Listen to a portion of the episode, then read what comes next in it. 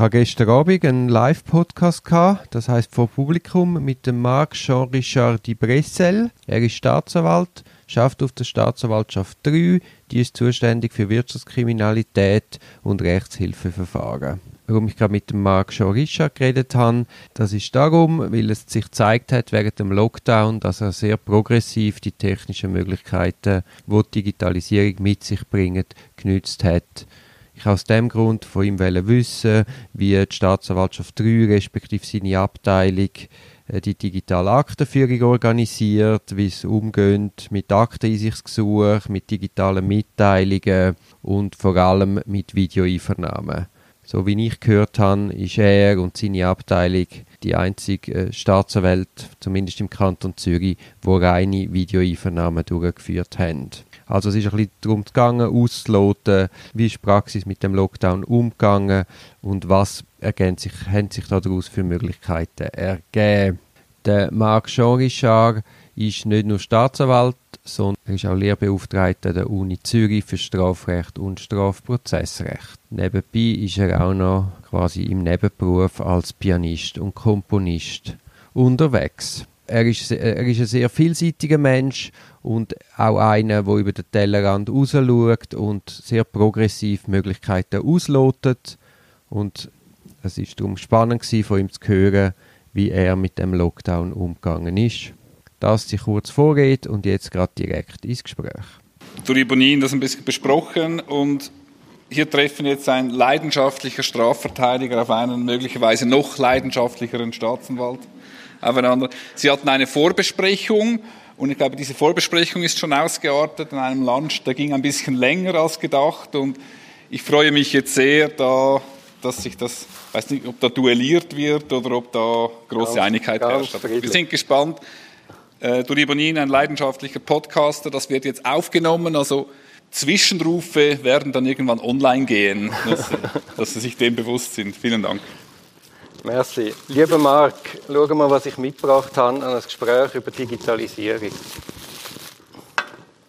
Kannst du mit der Sanduhr etwas anfangen? Ja, also ich finde, sie ist netzunabhängig, oder? Sie ist diskret.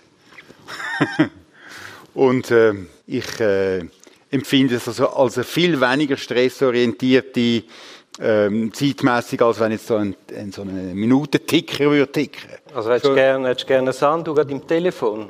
Das Telefon Sanduhr, ja, das ist ein Projekt. Früher hat man neben dem Telefon, also meine Großmutter hat neben dem Telefon eine Sanduhr gehabt, wenn sie telefoniert, auch wenn sie das Telefon abgenommen hat übrigens. Das ist noch wichtiger gewesen, nicht nur wenn man selber telefoniert hat, hat man darauf geachtet, drei Minuten wird telefoniert. Und wenn die Sanduhr unten war, dann hat sie gesagt, also tschüss, ich muss abhängen, die Sanduhr ist unten. Das ist zwingend gewesen und das könnte man natürlich jetzt auch wieder einführen. Ich überlege mir immer wieder, äh, vielleicht müssen wir einfach mal können sagen, Herr Kollege, Sanduhr ist unten, darf nicht weit, ich darf nicht, oder? Das ist, das ist nicht jetzt einfach unhöflich. Wie lange wäre eine Sanduhr für Anwälte? ja, eben drei Minuten. Hast denn du gerne den Kontakt zu der Anwalt oder ist das so eine Pflichtübung? Ja, nein, es, es kommt natürlich, selbstverständlich habe ich den Kontakt zu Anwälten sehr gern. In sorgfältig mit Sanduhr gemessenen Dosen. Drei Minuten, ja. In drei Minuten kann man das meiste sagen. Also, es gilt auch für mich übrigens. Ich bin ja, die, die mich kennen, die verleumden mich immer in der Richtung, dass ich häufig die Sanduhr einfach anfange übersehen. Oder? Äh, und, äh, also, du auch, für mich, auch für mich, auch für mich. Also ganz, ganz besonders für mich. Ich bin da nicht nur Opfer, ich bin auch Täter. Ist denn, wäre denn so eine Sanduhr eine Voraussetzung für gute Strafverfolgung? Weil sonst verlierst du dich da in diesen Telefonen. Ja, also ich meine, gute Strafverfolgung ist vor allem jetzt in dieser Zeit, wo wir ein Ressourcenproblem haben, ist, dass man die Ressourcen effizient einsetzt. Und sicher ist wichtig, dass man miteinander redet, aber wir haben ja die Erfahrung, der Mensch muss immer, also der Mensch kommt am Telefon häufig in eine unendliche Schlaufe und sagt dann 20 Mal wieder das Gleiche, oder? Und da kann einem Sanduhr ein bisschen helfen. Und gerade wenn man, sich, wenn man keinen Konsens finden kann, ist die unendlich Schlaufe eine viel größere Gefahr. Was macht denn eigentlich Digitalisierung mit der Strafverfolgung? Ja, also, Digitalis also Digitalisierung ist einfach sicher ein Werkzeug, wo man auch für die Aufgaben der Strafverfolgung kann und muss einsetzen, zum effizient zu bleiben. Und da gibt es natürlich sehr, sehr viele verschiedene Aspekte. Es kann Ressourcen sparen, einem Arbeit abnehmen. Schau mal, da kommen Leute Bier rüber.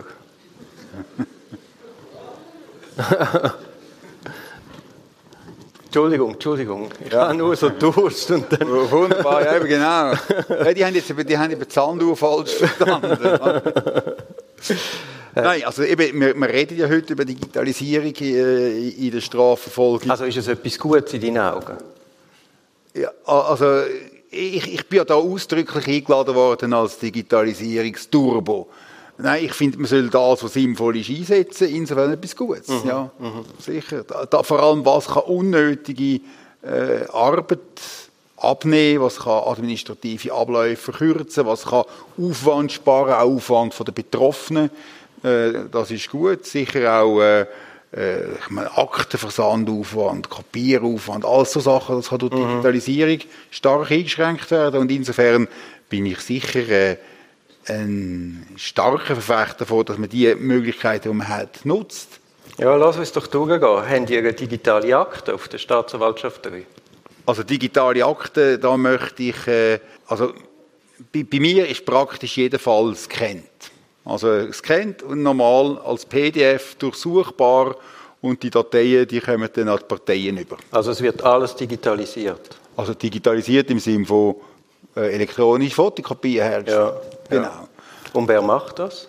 Äh, Das machen zum Teil wir und zum Teil wir's, äh, können wir es auch outsourcen. Also Sie haben nicht ein Scan-Center, wo das automatisch gemacht wird. Das ist noch nicht so weit. Ja, das hoffen wir, dass wir es dann im PJZ dann haben. Im Moment haben wir das Ja. Scan-Center leider noch nicht.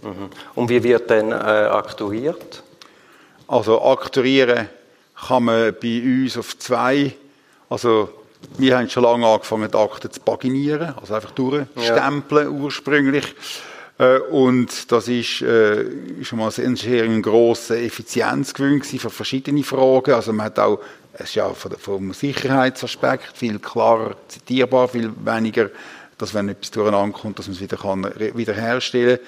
Jetzt im PDF gibt es natürlich die gross, den grossen Vorteil, dass man die Aktennummern kann als, als PDF-Nummer, also in, in einer PDF-Nummerierung, kann man das Aktuierungssystem zum Wohl, kann man das Aktuierungssystem äh, reinbringen. Also muss man nicht mehr durchstempeln. Dann ist das Papier halt nicht aktuiert, aber die PDF, also hat keine Aktennummer drauf, aber die PDF-Kopie hat das drauf. Und das macht wer? Euer Vorbüro? Also Der ja Staat hat zum Sparen das Adobe-Programm, äh, wo man das damit kann machen kann, nur am Vorbüro gegeben. Es ist ein Ersatzprodukt mit vielen Abstürzen gekommen, wo auch die STEAs bekommen haben. Und ich habe jetzt also nach langen, intensiven Debatten selber, bin ich also auch äh, in Stand vom aktiven Adobe Pro-Nutzer erhoben worden. gut. Also jetzt aktuierst du. Und was sind deine Erfahrungen mit den digitalen Akten? Ja, es, es geht einfach, viel- ich könnte mir es gar nicht mehr anders vorstellen. Also ich meine, wie geben wir äh, in grosse Aktenmengen den Anwälten Akteneinsicht? Äh, wie, wie machen wir, wenn wir eine Akte, also wir, haben wir sind ja die Amtsstelle für grosse Fälle mit vielen Akten. Das muss man vielleicht sagen. Mit, mit kleinen Dossiers ist das alles viel weniger dramatisch.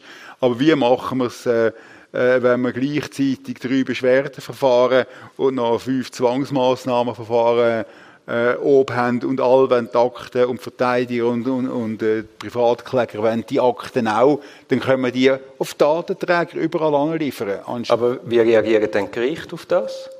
Also die haben ja wahrscheinlich nicht so Freude. Also, wir sind ja nicht da, um dem Gericht Freude zu machen. Also, Gericht, also, also in, mindestens in, im Erfahrungshorizont von der letzten zwei, drei Jahre habe ich jetzt kein Erlebnis gehabt, wo eine Gerichtsbehörde verlangt hat, dass man die ganzen 80, 100, 200, was es denn für ein Fall ist, Bundesordner müsse auf Papier liefern. Also, Also ich rede jetzt, ich rede jetzt von den Begleitverfahren, ich Ja. rede jetzt von den Beschwerdegericht. Aber Wenn wir eine Anklage erheben, dann liefern wir selbstverständlich, also selbstverständlich nicht, aber dann äh, ist es klar, dann liefern wir beides, dann liefern wir das Papier Mhm. und die Skrente. Dann fehlen dir ein paar Wälder. Mhm, Und wie hat jetzt das in der, sich bewährt in der Umstellung zum, aufs Homeoffice? Also, äh, das ist natürlich ganz klar. Wenn wir, wenn wir die Akten digital haben, dann haben wir äh, fast nahtlos ins Homeoffice. Aber haben die dann auch Laptops, die ihr könnt heimnehmen Äh, also, ja, auch da haben wir wieder eine Zweiklassengesellschaft gehabt. Damals sind es aber die Staatsanwalt, äh, die Staats-, also das juristische Personal im, im Vorsprung gewesen. Wir haben äh, Laptops, wo wir da ins, ins Netz reinkommen wohingegen die, das kaufmännische Personal keine solchen Laptops hatten. Und es war sehr viel schwieriger, gewesen, das kaufmännische Personal in Homeoffice zu bringen. Wir aber auch da ein bisschen aufgerüstet. Und haben ihr, bei euch oder für uns Anwälte war immer das Problem, gewesen, ihr seid zwar auf dem, im Homeoffice und habt scheinbar können arbeiten, aber telefonisch hat man niemand mehr erreicht.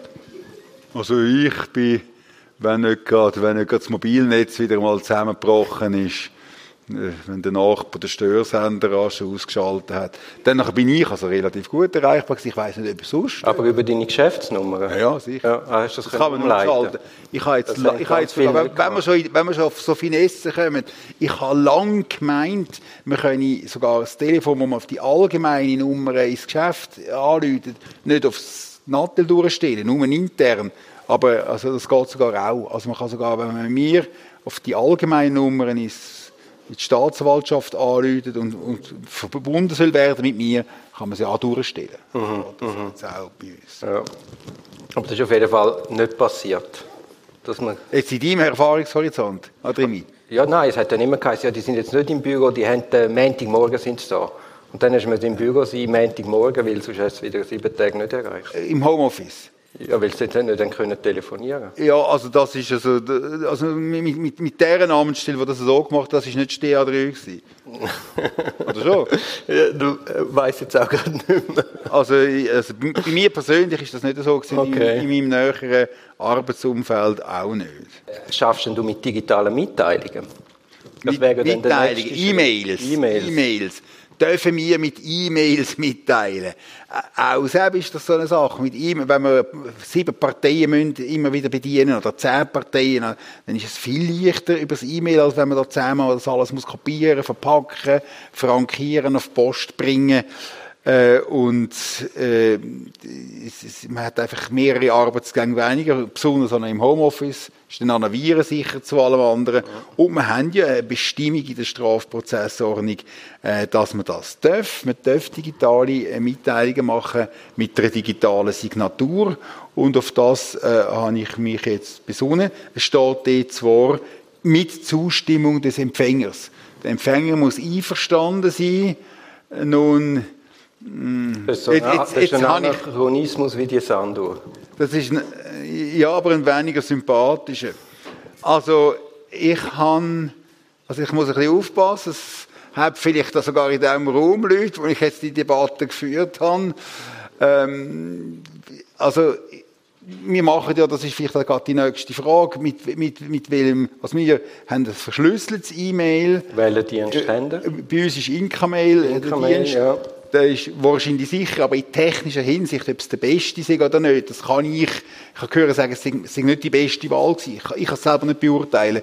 Es funktioniert auf jeden Fall, aber der Empfänger muss sich natürlich einrichten, dass er es kann empfangen kann. Und ich habe einen Anwalt erlebt, der immer jahrelang äh, unverschlüsselt, also es hat Zeiten gegeben, da haben wir zum Teil unverschlüsselte E-Mail geschickt und einfach darauf geachtet, dass wir keine sensiblen Daten drin haben, dass wir die Parteiennamen nicht nennen und so weiter. Äh, Und ähm, haben das jahrelang akzeptiert und dann ist, sind wir umgestellt auf Inka-Mail und da hat es dann geheißen, das ist ja so kompliziert und mühsam. Ich gestützt auf die Bestimmung, ich glaube es ist 74, ich weiß schon wieder nicht auswendig. Nein, 86. 86, 86, oh, gestützt auf 86, 86 Könnt- gestützt- Man könnte sie in deinem Buch nachlesen, aber gestützt auf 86 steht, ja, entziehe ich jetzt die Bewilligung. Oder ich entziehe jetzt die Bewilligung. Äh, Und das ist noch äh, relativ schwierig. Die, die Macht hat er. Ich kann dann nur sagen, gut, wenn man nicht mehr per E-Mail kommuniziert, dann, dann kann, bin ich auch nicht mehr per E-Mail erreichbar. Oder? Dann, ist, dann drucke ich einfach, wenn ich es allen per Post schicke, das E-Mail aus und dann, könnt's, und dann, und dann tun tun wir es in eine Post, unterschreiben es und dann in ein, in ein Briefkuvert. Oder? Dann hat man halt alles ein bisschen später. Also ich kommuniziere nur noch über Incamail. Und letztens habe ich den Stick vergessen im Büro und habe von daheim aus arbeiten. Und dann bin ich ganz verzweifelt gewesen. Was mache ich ohne meinen Stick? Ich kann nicht mehr signieren. Und ich bin gar nicht mehr auf die Idee gekommen, dass ich könnte auf die Post mit einem Kuvert. Aha. Also es ist gar nicht mehr im, im Horizont. Und der erste Kollege Münch hat mir dann gesagt, ja, geh doch auf die Post. Das ist ja auch keine schlechte Idee. Also es, gibt, es, gibt, es geht einfach nicht alles. Es, es, geht, es geht nicht alles. Zum Beispiel gewisse Banken äh, haben keinen elektronischen Briefkasten. Wollen sie einfach nicht. Ich habe dann irgendwann letztens gerade mal etwas, was ein pressiert hat, und ich habe auch wieder gefunden, da muss ich wieder die Adresse, einen Ausdruck machen, sagt dem Anwalt, der irgendetwas will, dass ich das der Bank mitteile, er soll mir da ein Kontaktdatum, also ein Kontakt-E-Mail beschaffen, hat er dann gemacht. Ich habe es dort angeschickt und habe dann ein Netz herzliches Telefon bekommen. Wir machen jetzt ausnahmsweise mal und es, ja gut, wir sind ja da auch dran am Schaffen am elektronischen Briefkasten, aber einfach, dass es klar sei, in Zukunft nicht. Aber haben Sie, das denn eine Ausnahme gewesen. aber haben Sie denn Daten digital geliefert oder Sie haben dann wieder ein Kuvert gemacht und dir geschickt? Äh, äh, es steht um Freigabe von einer Transaktion. Aha, ja. Weil Banken erlebe ich noch oft, dass die halt Papier schicken. Ja, ein Teil schickt Papier, aber wir kommen jetzt also von den Banken kommen wir selbst die, die es per Papier wollen, überkommen, Schicken schicken es dann meistens über unseren elektronischen Briefkasten. Während dem Lockdown bist du, in mein, wie ich es gehört habe, der einzige Staatsanwalt gewesen, der reine Videoeinvernahmen durchgeführt hat. Also ich- auf jeden Fall sicher nicht der Einzige, sicher Leute in meiner näheren Arbeitsumgebung haben das auch gemacht. Ob es weitere Kreise gezogen hat, weiß ich nicht. Was sind deine Erfahrungen mit diesen reinen Videoeinvernahmen? Also die Erfahrungen sind gut. Äh, äh, es ist, also zuerst muss man sagen, wie, wie wir es überhaupt können machen. Also wir haben bei uns im Kanton haben wir eine Software, die da offensichtlich geeignet ist. Die. Ja. Ja. Da weiß ich nicht, ob es die beste ist. Einfach die haben wir. Und wir haben dann Also die hat der Kanton zur Verfügung gestellt? der, der Kanton hat für Intra, also für, am Vorabend vom Lockdown, oder wo der Lockdown gekommen ist, hat der Kanton die Software gehabt. Äh, und es ist eigentlich für interne innerhalb von der, Beamten, von der Beamtenwelt oder von der Justizdirektion gedachte Kommunikation gewesen, obwohl die Software grundsätzlich auch äh, sonst äh, tauglich ist. Und man hat dann die umgerüstet, so dass es viel einfacher, es ist schon immer möglich gewesen, mit über, von außen äh, aufzubauen, wenn man einen gewissen technischen äh, Prozess in Gang gesetzt hat und URL-Adressen austauscht hat, aber kompliziert. Und wir hatten das sehr, sehr schnell, also der Sepp Techniker hat auf mein Flehen und Bitten innerhalb von wenigen Tagen den Firewall so konfiguriert, dass man da können normal äh, mit, äh, mit der Außenwelt äh, Verbindungen machen. Also die Parteien und die befragten Personen, die Auskunftspersonen, Zeugen, haben dann auf ihrem Computer einfach die marktgängige Software abgeladen, die ist gratis. Und äh, unsere IT hat dann ein, ein Account eingerichtet. Und da habe ich in meiner Gruppe und, und, und das der richtigen Gruppe zuteilt. Und da habe ich, äh, wenn ich am Morgen angesessen bin und habe die Einvernahme starten, äh, habe ich da äh, einen Balken gehabt mit denen, die da warten äh, ähm, parat sind, dass man es verbinden kann. Und dann hat man die Konferenz können aufschalten und die Einvernahme durchführen. Hast denn du schon vorher Erfahrungen gehabt mit so Videoeinvernahmen? Ich habe verschiedene äh, äh, Experimente gemacht. Also äh, die Videoeinvernahmen im engeren Sinn, ja, im Rechtshilfeverkehr. Ja. Also wir müssen im Rechtshilfeverkehr nicht Teilnahmerecht im engeren Sinn gewähren. Also das ist natürlich wieder eine dogmatische Frage, wie man den Artikel äh, 148 von der Strafprozessordnung ausleitet, der sagt, im, Re im Rechtshilfeverkehr können wir noch Teilnahmerecht auf dem Korrespondenzweg ermöglichen. Also einfach, äh, wir können, äh, und, aber äh, wir, mindestens ich äh, bemühe mich bei jeder Rechtshilfeweise in Einvernahmen, vor allem potenziell sehr relevante Einvernahmen, dass man kann die Teilnahmerecht so gut wie möglich äh, in Echtzeit wahren äh, und da habe ich mit Österreich gute Erfahrungen gemacht, auch mit USA, wo man die äh, Video, also man hat einfach in der Schweiz können teilnehmen an der Befragung, die im Ausland stattgefunden hat. Und jetzt bei diesen Lockdown-Einvernahmen, wo sind die Parteien gewesen? Die sind daheim gewesen, oder im eigenen, die sind, jede Partei hat können von dort aus teilnehmen, wo es in sie richtig gedunkt hat, oder einfach dort, wo sie ihr Notebook hat. Okay, aber dann ist der Anwalt an einem Ort gewesen, der Beschuldigte. Das haben sie selber entscheiden. Es hat Anwälte gegeben, die mit ihren Beschuldigten im gleichen Raum gewesen sind. Und es hat solche gegeben, wo der Anwalt an einem Ort ist und der Beschuldigte am anderen. Und wie hast du denn das Untersuchungsgeheimnis sichergestellt? Also ich meine, die Abhörsicherheit von dem Ganzen, äh, da habe ich mich jetzt einfach auf den Techniker verlassen. Das habe ich nicht gemacht. Aber wir haben das Untersuchungsgeheimnis. Man hat, also wenn, wenn wir in einem Raum miteinander sind, hat man eine bessere Kontrolle, wer sonst noch anwesend ist. Das heißt, was natürlich dann da noch mit dem iPhone passiert, Ja, ja. das ist, das ist auch unter Anwesenden das kann das ein Problem sein, wenn man da nicht äh, äh, immer noch eine grosse Razzia macht mit den elektronischen Geräten. Aber wir haben einfach, äh, jeder hat, vor jeder Einvernahme äh, habe ich noch betont, das sei eine geheime amtliche Verhandlung nach Artikel 293. Das dürfen wir nicht an die Öffentlichkeit tragen, sonst gäbe es eine gefürchtete Buß, wenn man eigentlich mal anweisen kann. Und äh, dann haben wir äh, gemacht, äh, dass jeder hat müssen, äh, äh, zu Beginn von der Einvernahme äh, erklären zu Protokoll, ob die Person jetzt allein teilnimmt oder ob es jemand sonst noch mitlosen kann. Oder? Und wie hast du denn überhaupt gewusst, dass die richtige Person dort sitzt? Gut, ich meine, das ist, es ist natürlich, da kommen wir gerade an Grenzen. Ich meine, es dunkelt mich sowohl vom, von, von der Art her, wie denn das abläuft, als auch äh, von dem Problem her besser geeignet, zum Leute zu befragen, wo schon man schon kennt, ja. Nur gut, die Zeugen und Auskunftspersonen habe ich nicht kennt, aber das sind Leute gewesen, die mindestens einen Teil von der Partei kennt hat. Mhm. Also wenn jetzt dort völlig die falsche Person gewesen wäre, hätten die das gemerkt. Und wie ist jetzt die Einvernahme konkret abgelaufen? Also der Ablauf, also bei mir, das ist, das ist vielleicht auch etwas, was eben für mich selbstverständlich ist, aber wo nicht jeder macht. Jetzt auch bei der normalen Einvernahme unter Anwesenden schalte ich der Partei meinen Bildschirm frei. Also mindestens der Bildschirm, wo das Protokoll drauf geführt wird, dass es das mitlesen kann. Also wie schaltest du das frei? Je nach Größe vom Auditorium mit Beamer oder mit Ja. dem Zweitbildschirm, den ich trille. Äh, und äh, also habe ich die Arbeitsweise schon immer gehabt.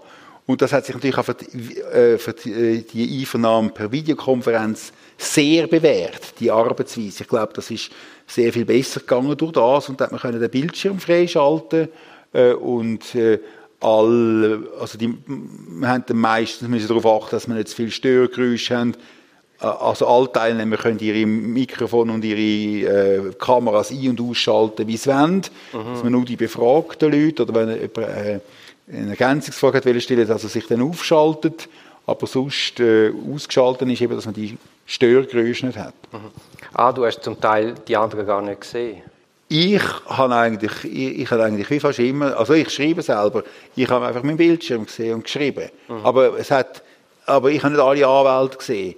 Äh, aber die äh, befragten Personen, die sind auf meinem Bildschirm sichtbar gewesen. Also wie groß ist jetzt denn? Wie viele Anwälte und Parteien hast du jetzt da aufs Mal der Einvernahme gehabt? Also das kommt natürlich auf den Fall und auf die Situation drauf an, aber das sind jetzt, so wie wir jetzt geschafft haben, äh, sind das äh, oft über zehn Teilnehmer gewesen. Und hast du denn die Einvernahme gleichzeitig auch noch auf Video aufgezeichnet? Ja, das steht im Gesetz, dass man das muss aufzeichnen muss. Und die Applikationen lassen das ja auch zu. Die machen dann Aufnahmen. Aber was genau ist aufgenommen worden? Ja, halt einfach das, wo, die- wo, wo, wo, die, wo die Benutzeroberfläche als Standardaufnahme macht. Also ein Bild. Also deine Benutzeroberfläche? ja. Ja. Ja, es wäre schön gewesen, nein, man hätte müssen, also das ist vielleicht, die Aufnahme hat einfach eine Standard-Einstellung gehabt, wo sie alle, die Bildschirme, die, die schwarz sind, sind dann halt als schwarze Quadrate drauf gewesen, und die, die ein Bild sind, haben ein Bildquadrat drauf gehabt, und meine, mein Bildschirm mit dem, äh, mit der Protokollführung ist halt auch klein und unlesbar auf der Aufnahme, und man hört die, die reden. Und jetzt haben wir immer noch das Problem mit der also Protokollierung und am Schluss muss ja die befragte Person das Protokoll unterzeichnen. Also ich glaube, ich glaub, die Vorschrift, man müsse es aufnehmen, ist möglicherweise vom Gesetzgeber als Ersatz dafür gedacht, für die glaube eben Protokollierung. Äh, ja, ich, ich, ich, es ist, äh, ich, ich verstehe das sowieso, müsste man es sonst aufnehmen. Auf jeden Fall habe ich, äh, wie man das kann challengen aus Verteidigersicht, äh, habe ich zur Sicherheit äh, äh, auf dem Korrespondenzweg die Protokolle unterschreiben lassen. Mhm.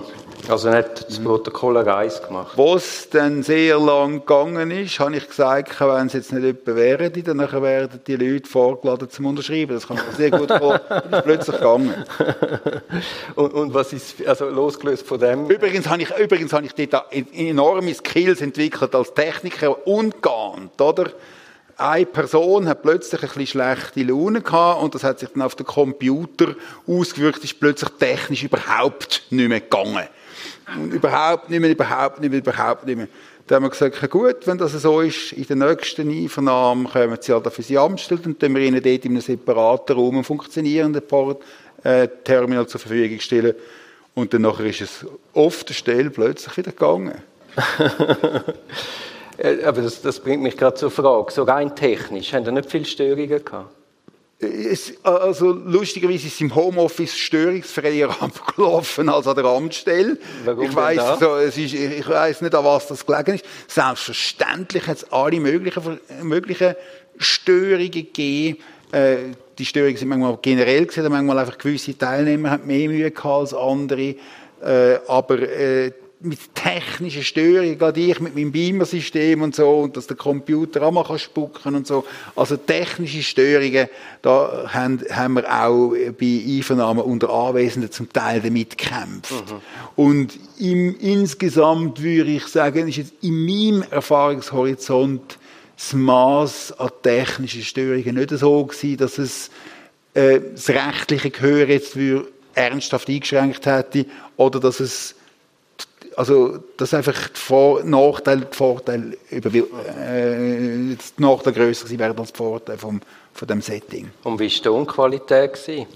Also ich habe Podcast auch über Distanz ja. aufgenommen und dann hat zum Beispiel der Kollege Steiger geschrieben, der Ton, das sei nicht zumutbar. Also der Ton ist ziemlich äh, stark abhängig vom, von der Mikrofonqualität und der Mikrofoneinstellung von dem, äh, am, ähm, also vom Teilnehmer. Also die, die mit einem schlechten Mikrofon oder mit einem veralteten Gerät oder mit irgendeiner falschen Einstellung arbeiten, die sind dann zum Teil zu leislich oder zu laut gewesen. Also da haben wir zum Teil auch müssen üben dran. Ich habe mal einen Teilnehmer gehabt, irgendein Zeugen ist dran gewesen und solange der dran war, eine ganz nette Persönlichkeit, aber solange der dran war, habe ich ein Echo gehabt. Ich habe meine eigene Stimme mit, äh, mit drei Minuten Verzögerung, nein, nicht drei Minuten, drei Sekunden Verzögerung immer wieder gehört.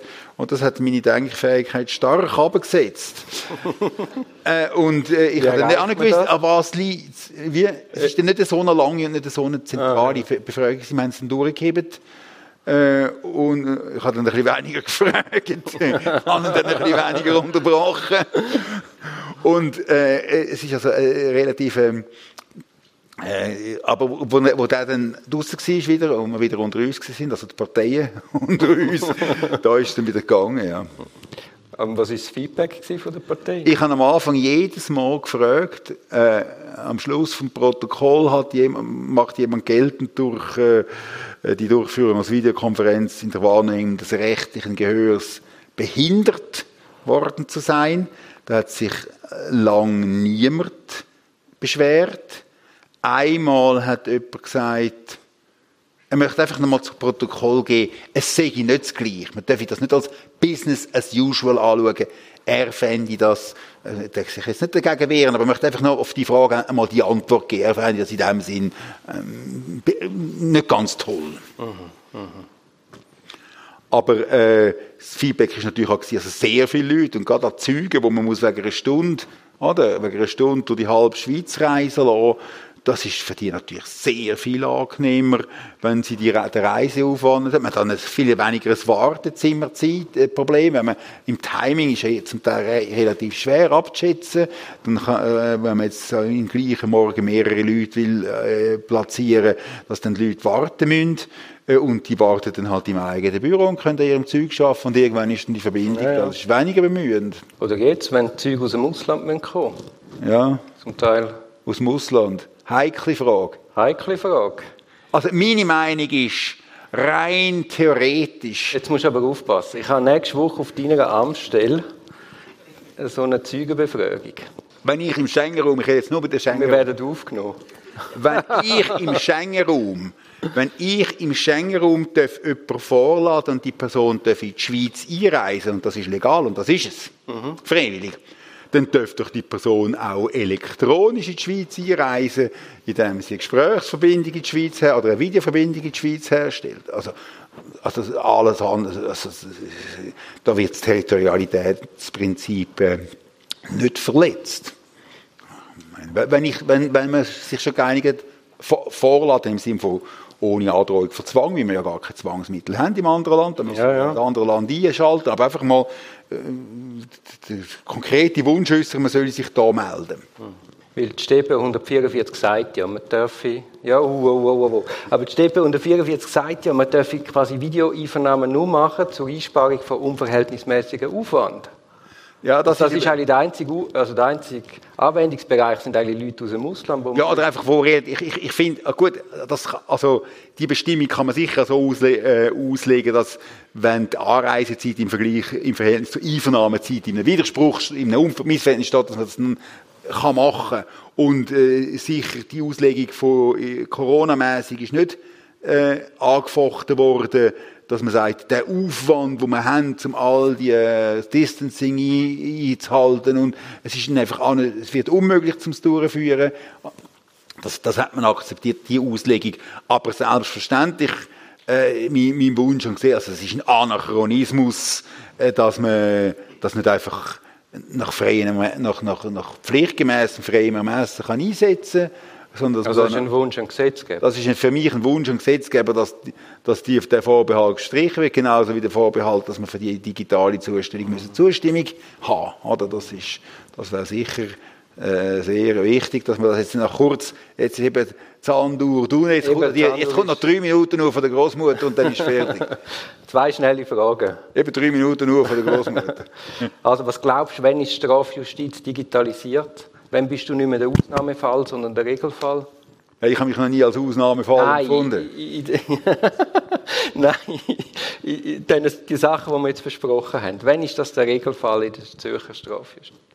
Einfach, dass man so schafft, wie ich jetzt meine Genau. Arbeitsweise. Ich meine, also, dass wir es richtig verstehen, ich finde Einvernahmen unter Anwesenden immer noch sehr wichtig und finde das immer noch der Regelfall und finde das eigentlich auch definitiv der Regelfall. Einfach das andere sollte als, als als Flexibilisierung, Raum als Option sein. im Raum sein. Und ohne, dass es eine Hürde hat dagegen. Aber wann ist es? Äh, ja, das kann nicht sehr lang gehen. Das kann nicht sehr lang gehen, aber ich, wieso soll ich das, ich kann das nicht, ich kann das nicht voraus, Okay. voraussagen. Ich würde jetzt mal sagen, äh, fünf Jahre oder zehn Jahre. Das ist für dich nicht so lang. Ja. Also, also dann sage ich halt zwei Jahre. Und welchen Weg dorthin würdest du beschreiten? Also eben jetzt in der StPO-Revision würde ich mal die beiden Hürden abbauen und äh, sicher auch noch über digitale Akten eine Bestimmung reinnehmen, dass man da äh, nicht mehr muss zwingend Papier vorlegen Aber jetzt als Einzelschritt, würdest du das als, als großes Projekt aufgleisen und dann quasi schweizweit miteinander implementieren? Ich, ich, ich, immer, ich, ich bin halt ein Projektskeptiker. Ich finde, die, man sollte, man sollte, die besten Projekte sind, wenn man, man muss das, was gut läuft, an der Front in Serie schalten lernen. Das sind die guten Projekte. Oder die guten Erfahrungen aufnehmen und schauen, kann man das weitergeben, kann man das äh, verallgemeinern. Ist das verallgemeinerungstauglich? Hingegen, wenn man top-down sich überlegt, wie es gut soll sein und dann global alles regelt, haben wir nach meiner Erfahrung immer wahnsinnig grosse Blockaden im Ganzen. Dann, dann, haben wir jetzt- dann können wir einen Bogen ziehen zu der Gerichtspraxis. Was eben gemeint ist, wahrscheinlich in dieser Frage, wenn das Gericht immer bei jedem Schritt muss denken, das, was ich jetzt mache, muss allgemeingültig sein, oder für jeden Fall passen, dann ist man halt häufig blockiert. Also Marc, besten Dank fürs Gespräch. Bitte.